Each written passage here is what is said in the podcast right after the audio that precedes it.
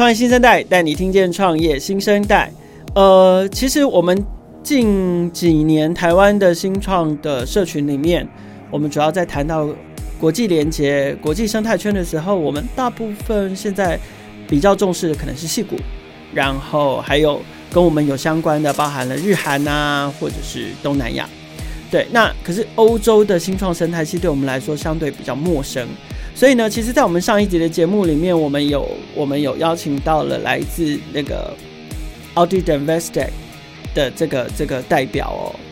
，Matthias 来跟我们聊一聊他们在柏林如何进行跟新创之间合作的这个样态。那这一集的节目，我们想要请他多跟我们聊一聊柏林。他说这是欧洲的新创的中心，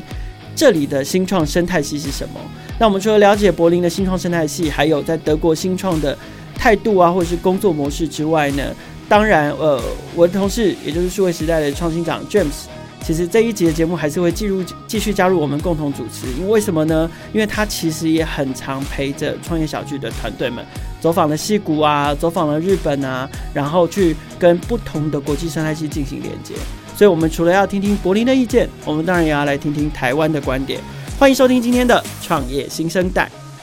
Hey James，再跟听众朋友打一次招呼吧。各位听众朋友，大家好，呃，欢迎来到呃创业新生代，很高兴有这个机会可以再次加入呃呃创业新生代这个节目，我是数位时代的 James。OK，那你要不要跟你要不要跟 Matthias 聊一下？就是说他其实有在不同的计划、不同的的那个经验里面，都跟新创团队有合作。那其实我们在上一次有谈到 in inter entrepreneurship。这个这个概念，我们我们可不可以请他先多聊一下这个？其实上集的节目里面，Matthias 为我们聊到了一个观点，或者是一个我们常见的字，叫做 entrepreneurship。这不同我们常见的这个另外一个字，新创常见的叫做 entrepreneurship。对，呃，entre 的那个 e。N T R E 把它改成 I N T R A，这个听起来就跟 Internet 或者是呃我们在讲一般讲 Internet 不太一样，讲的是内部创新这件事哦。内部创新其实是非常非常难做的。我们都知道，呃，很多的企业组织里面有各种的组织架构，它所设计出来其实是为了 optimize，就是去去完成或者去优化它的这个商业的这个方向或者是产业的市场方向而去设计的。所以要做创新的时候，事实上是更困难的，因为呃，你必须调动现有组织的资源去做这件事情。我们也想要知道 Audi 在这方面怎么做，所以我们来问问 Matthias 吧。Hello, Matthias. Um, I would like you to share some more with Audit and Investec. I know that you are also doing several different programs to collaborate with startup related to the uh, mobility beyond the car. Would you please introduce some um, concept called entrepreneurship in your words? I think it's turned on intra-entrepreneurship and how it works between internal and external partners. Yeah, um, I can tell you a little bit more about uh, entrepreneurship. Um, intrapreneurship for us means that we are doing um, the yeah, the, the business models we are working on with our own employees who are coming from inside our company and we empower them to act as entrepreneurs and that's why we call it entrepreneurship. Um, how does the concept basically mean to empower those people? Um, basically, um, Audi Denkwerkstatt has a resident team of 10 people. That means 10 people who are really experienced um, in developing new business models, in the methodology you need to create new uh, digital business models, and who have a really strong connection on the one hand side to Audi, to our internal stakeholders, and on the other hand to our startup partners, to the startup ecosystem. And by this, we can we as Audi Denkwerkstatt resident team, we can help our entrepreneurs uh, to create good uh, projects and great business models out of them um, because we we always find uh, a good question to ask them at any time which is challenging them. And on the other hand we can empower them and help them by providing methods or potential uh, partners which might contribute to the project right at that moment. Um, and that's, that's really important. We are working as a part of an innovation community. That's, by the way, uh, the, the reason why we are sitting directly in the heart of Berlin. Because if you want to go fast, you can go alone. But if you want to go far, you have to go together. And that's what we are truly convinced of. And this culture of collaboration is essential from, from my and from our perspective. 我想 Matthias 其实刚刚的分享非常有趣哦，你可以听到，呃，事实上他从欧迪的非常多不一样的部门里面，特别调动人出来，然后跟新创团队去混合，在这二十三周里面去做一个创新的题目。各位可以思考一下，如果这是一般的组织企业碰到这样的问题，你自己是主管的话，你可能会怎么想？我的部门里面有一个员工需要出去二十三个月。然后他可能要二十三周啦，哦，对，二十三周，对。然后他要去跟很多不同的外部人士去合作，然后他占了我的人力缺，所以他我还得付他薪水。可是他在这二十三个礼拜里面，他不见得会跟我一起再去进去完成我们内部需要完成的某项工作。也就是说，我有一个人力，事实上在这一段时间里面是没有办法应用的。然后同时，我还要承担一个风险，是这一个人力有可能会 share，就是会分享我的内部资讯给另外一个外部伙伴。这个在商业集团里面听起来很多时候不可思议啊，甚至集团里面我们都可以说，BU 跟 BU 之间很多时候可能连资讯都不一定共享，会造成很多 data silo，这是我们都知道的秘密了。可是还是常见到这样的事情。我想跟各位朋友分享一下，事实上这是非常困难，但是很多组织在做创新挑战的其中一种可能。这个如果没有得到最高层的允许跟支持哦，然后能够调动相关资源的话，事实上它要成功是非常困难的。在过去啊，我们走访美国或日本，其实我们观察到了一些企业跟新创合作的案例。我这边特别想要提提的，譬如说大家所熟知的迪士尼，或者是呃，可能很多台湾的数位时代的朋友，或者是创业小聚的朋友，绝对也听过另外一个案例，叫做 Alexa，就是亚马逊的那一个声音生态系 Alexa。我首先分享一下迪士尼的想法。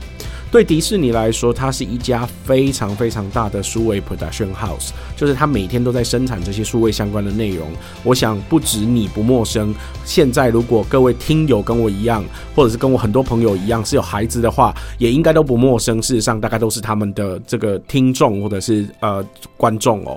那为什么它还要需要更新创作创新呢？事实上，我们知道，在过去的二十年里面，非常多影像的专案，事实上都在做各种数位创新的可能。从过去我们看到的纯粹单纯的用电脑画出来一整个可能接近两个小时的电影，一直到现在，你可以看到非常多的电影，事实上伴随着各种不同的。电脑游戏啦，或甚至手游啦，或更周遭的这所有的产品，甚至有时候在电影里面或者是影片里面，它事实上是可以互动，会产生完全不一样的结果或效果的。或者是你在体验电影本身的时候，在不同的平台或环境底下，你都可以得到更好的音效、更好的效果，甚至我们大概都可以预期到接下来的未来，VR 或 AR 也可能让我们可以看到更多不同电影的呈现哦。这都不是一个传统 production house，也就是传统的团队可以完成的。所以，为什么迪士尼需要有非常非常多不同的创新可能跟它一起发生？虽然现在它的确受到 COVID-19，它在游乐园的业务受到非常非常大的影响，但不可否认的是哦，过去迪士尼的那个跟新创合作的一个 program 里面，我们所了解到的，事实上它也调动了非常多部门，而且不是部门的一般的人员而已哦，是部门的最高。主管在一个短短的加速器时间里面，十二周，他需要在在两周之内就跟所有的加速器的成员去讨论，去完成呃这个新创可能可以合作什么样的专案，然后透过他们去排列组合这些 priority，找到最有可能最适合某一个 BU 跟他合作做的这个专案，这个新创就必须要跟这一个 BU 在接下来的十周以内 co-work，很快的去完成他的某一个专案的一个 demo。这可能是个 prototype，看起来不一定会完全的能够商业运行，但在最后面的 demo day 里面，事实上最高的主管还加上们不同部门的主管都要互相 share 他们的成果，最后根据这些成果，事实上迪士尼就需要很快的跟很多不同的新创去产生合作。这是一个呃企业跟新创合作的案例，就如同刚刚欧迪所分享的一样。另一个 Alexa 也是一个非常好的例子。Alexa 事实上在呃西雅图他们的亚马逊的总部里面，这个是一个我们常听到的这个所谓智慧音箱的生态系。大家都可以想想，智慧音箱听起来好像过去二十年前的答录机一样，放在美国每个人的家庭里面，有各式各样不一样的应用。它可以当成是数位相框，也有可能是你门铃的那个影像，所以可以传到譬如说你的房间或者是你的厨房里面。它也可以播放某一个食谱，让你在做呃这个这个呃菜的时候，可以直接问他，他就把食谱放出来，你不再需要再去洗手，再去拿一本书，然后再过来这里翻翻那里看看的，去完成你的目标。这个听起来是一个很方便的生态系，它会改变呃家里的非常多事情。可是这个生态系里面的这些所谓的 skills。就是这些所谓的技能本身不一定全部都是由亚马逊自行来提供、自行来开发。事实上，它需要很多不同的生态系伙伴来协助它壮大跟完成这个生态系。这是另外一个例子。所以这个例子里面，大家在台湾可能因为我们现在在台湾还没有中文的比较主导性的这个智慧音箱或者是语音精灵，让大家可以很方便的应用，所以有点难以想象。可事实上，这个都已经是创新生活到。呃，接触到一般人家庭里面去，让所有人都可以应用的一个很好的范例。嗯哼，我觉得在刚刚 James 的分享，还有 Matthias 的分享里面，我我我观察到有一个，其中有一个关键要素，应该是蛮重要的，就是所谓的人才哦。因为其实不管是你是要进行呃内部创新，然后或者是你想要进行国际连接，你都必须要有人他懂得在。企业的内部有跟跟企业的内部链接很深，你必须要非常了解你的公司，同时呢，你跟外部生态系的链接也要很深，然后要懂得问问题，懂得找资源，懂得创造价值，这样你才能够带来很好的创造很好的合作文化。那这也才能像刚刚 Matthias 说一句话，他说他说如果你想要 go fast，你可以 go alone，可是如果你真的想要 go far 的话，你必须要 go together，所以还是要有人聚集在一起。那呃，我觉得。他刚刚其实一直在分享里面都有提到柏林，他他一直觉得柏林是一个很重要的创新中心。James，你要不要跟他聊一下，就是 Why Berlin？为什么他会觉得柏林这么棒？对呀、啊，我事实上也非常好奇这个问题。呃，为什么会这样说呢？我们大概数位时代在过去的几年之内，其实都陆续有做了一个特别的专题，叫做创业大调查，在每年十一月的时候，都会在台北创新创业嘉年华 Meet Taipei 的时候发表。在这个创业大调查里面，我们过去几年也很高兴有这个机会，可以跟着台湾的科技部一起跟呃 Startup Genome 合作，去看到这个国际的这个调查的趋势跟方向。Startup Genome 每一年都会针对不同的国际城市，他们的这个创业生态系去衡量，并且且找出一些指标去调查，说每一个创业生态系事实上他们现在发展到什么范围或阶段呢？那在台湾呢，我们事实上一直都排名在呃三十名之外，但是是接下来的潜在有机会去挑战前面三十名的后面的三十名的前二十名，也就是说，你可以把台北当成是在台在全球排名前五十名之内的创业城市，听起来也不会太差了，对不对？可是事实上，柏林一直在这一个调查里面都领先群伦哦。它事实上在欧洲的几个城市里面一直都排名在非常的前面，呃，到今年为止，在 GSER 刚公布的二零二零年的调查里面呢，柏林也在全球排名前十六，那也比台湾的阶级高了一整阶，是已经在 Attraction Phase 的阶段，他们在 FinTech、AI 跟 Mobility 其实都非常有名，所以这一个方向让我们知道说，柏林看起来好像是一个欧洲很有名的创业都市，但详细它的发展是如何呢？我们来一起问问 Matthias 吧。Matthias, we knew that Audi Danvestech is an innovation project with co-working space in Berlin. Why Berlin? Instead of Ingolstadt, headquarters of Audi in Bavaria. Could you share with us about the startup ecosystem and current status of tech community in Berlin? Absolutely, I love to. Yeah, Berlin is uh, is the heart of the European startup community. And if you look at Germany, it's absolute number one in Germany because uh, every sixth German startup is operating out of the city of Berlin. And Berlin is just a small city, but it has a very high concentration of startups. And so if you want to work with startups in Germany, it's the place to be. And, and as it's also the heart of the European ecosystem, a lot of startup founders, innovators, and also experienced investors from all over the globe, they are working here in Berlin or at least traveling here several times um, a month in order to, to become part of the, the ecosystem. And that's very valuable for us because um, Berlin is the connection point to a worldwide um, startup ecosystem. And in, in Europe, it's the number one and so the place to be. And for us, it's very important to contribute to this network because then we are getting back a lot of impulses, a lot of feedback, a lot of support for our projects, and that helps us to to be that speedboat for Audi and to create new business opportunities for our customers out there. Since 2016, have you ever hosted any stops from Taiwan or Asia Pacific area? Uh, yes, absolutely. Uh, we were in contact to to several um, startups um, because we we also have colleagues in in Taiwan, um, but also colleagues in Beijing, for example, and they are delivering a lot of insights from the startup ecosystem in Asia, and we identified a lot of partners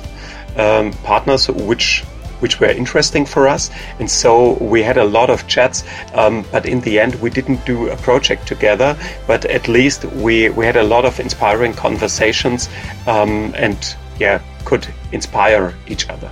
Hope sometimes uh, later, maybe this year or next year, when the COVID 19 goes on, uh, maybe you can visit Taiwan yeah, as one of the startup ecosystem in Asia Pacific later. Absolutely, I would love to. OK，Thank you, Matthias, and also thank you, James。谢谢谢谢我同事 James 哦。今天我们这一集聊到非常多关于德国、关于柏林，甚至是不同在不同的地区，你要去连接国际新创圈的一些观察。那我们也聊到了，就是说在这些生态系里面，包含了企业跟新创之间的合作，要要有哪一些必备的要素。那我还是要再次感谢奥迪台湾协助我们能够带来这样的国际观点哦，因为毕竟大部分我们平常聊的都会是台湾的新创团队。在这这几次的节目里面，我们呃能够吸收来自海外的一些经验，这对创业新生代的听众朋友还有呃关心